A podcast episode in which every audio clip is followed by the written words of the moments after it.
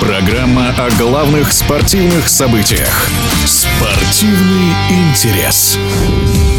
Калининградская «Балтика» – претендент номер один на участие в российской премьер-лиге в следующем сезоне. Подопечные Сергея Игнашевича лидируют в турнирной таблице первой лиги. В чем секрет успеха балтийцев и какие шансы у команды в российской премьер-лиге? В эфире спортивного радиодвижения игрок сборной СССР, заслуженный тренер России Александр Тарханов.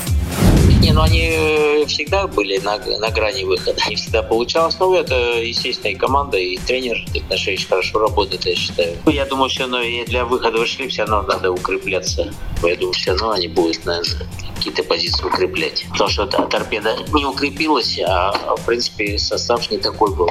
Они вышли, вышли лигу. Ну, в высшей лиге надо уже по-другому, чтобы уровень игроков был лучше.